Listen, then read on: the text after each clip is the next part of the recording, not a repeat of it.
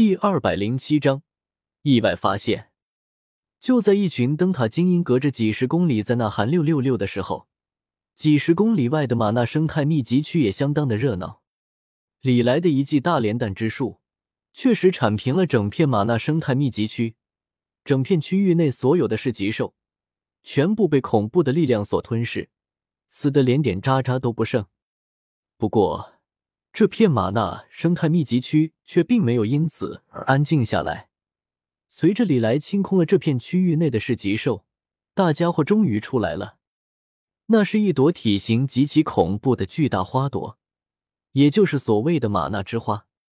当然，此刻的这朵玛纳之花，可要比之前在生态密集区之中出现过的任何一朵都要大得多。这位刚一出场，李来便已经可以确定，他就是玲珑世界异变的罪魁祸首之一。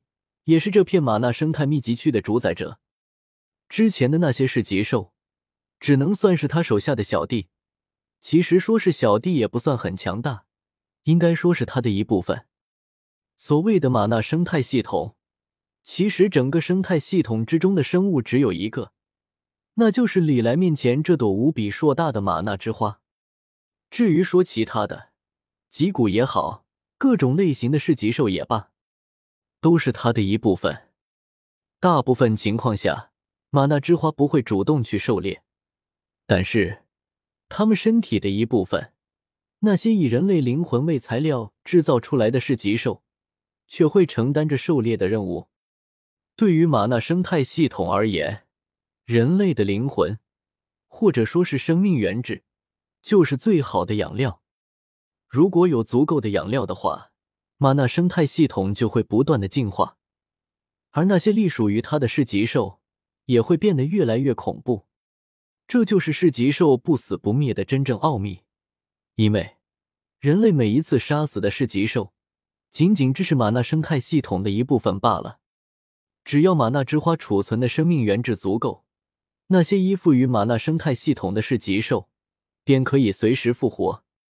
想要真正杀死噬极兽的话，最好的办法就是将玛纳之花直接连根拔起，亦或者像李来这样摧毁了噬极兽的成城之后，运用居灵潜将将这些噬极兽的灵魂也一并摧毁。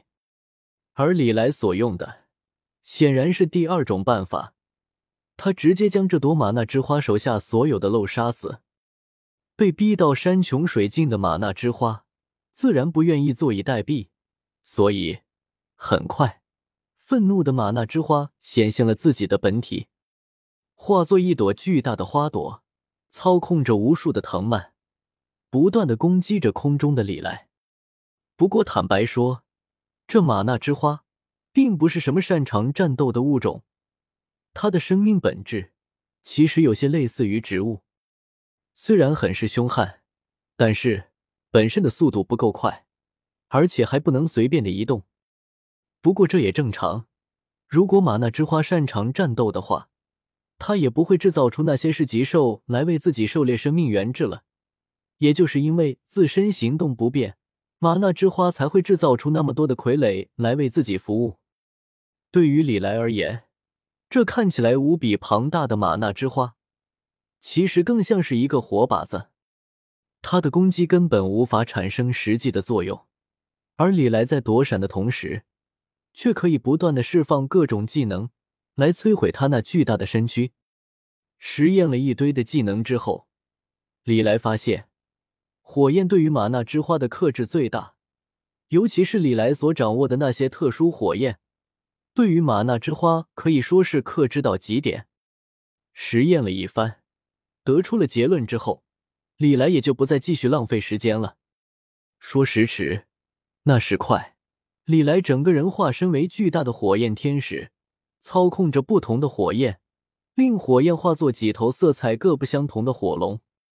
下一刻，巨龙咆哮，那玛纳之花甚至来不及反应，那硕大的身体就直接被火焰所燃烧。熊熊燃烧的烈火之后，玛纳之花发出凄惨的叫声，巨大的身体不断的扭动着。似乎希望能够扑灭身的火焰，但是却没有任何的效果。李来所释放的火焰都不是普通的火焰，像烈火这样由黑魔法所召唤出来的特殊火焰，更是如同复古之居一般。如果没有人控制的话，一旦沾染，就永远不会熄灭，会烧尽整个世界。所以这场并不能算是多对等的战斗。解释的很快，随着玛纳之花被熊熊的火焰彻底吞噬，这场战斗也宣告了结束。火焰熄灭了之后，玛纳之花原本那巨大的身躯已经消失不见了，只剩下一堆焦黑色的碳化物。在一把火烧了一个玛纳生态密集区之后，李来却有了一个意外的发现：玛纳之花本身的战斗力虽然不算多强。除了皮糙肉厚以外，基本没有任何值得称道的地方。但是这玩意的灵魂却不是一般的强大。虽然他的灵魂非常的混乱，但是灵魂祭坛对于灵魂力量却是来者不拒。刚刚干掉了一朵玛纳之花，还有他手下的那一群小弟，李来意外的发现，灵魂祭坛之中储存的灵魂能量，居然一下子涨了一大截。对于所有的李来而言，这都是绝对的好消息。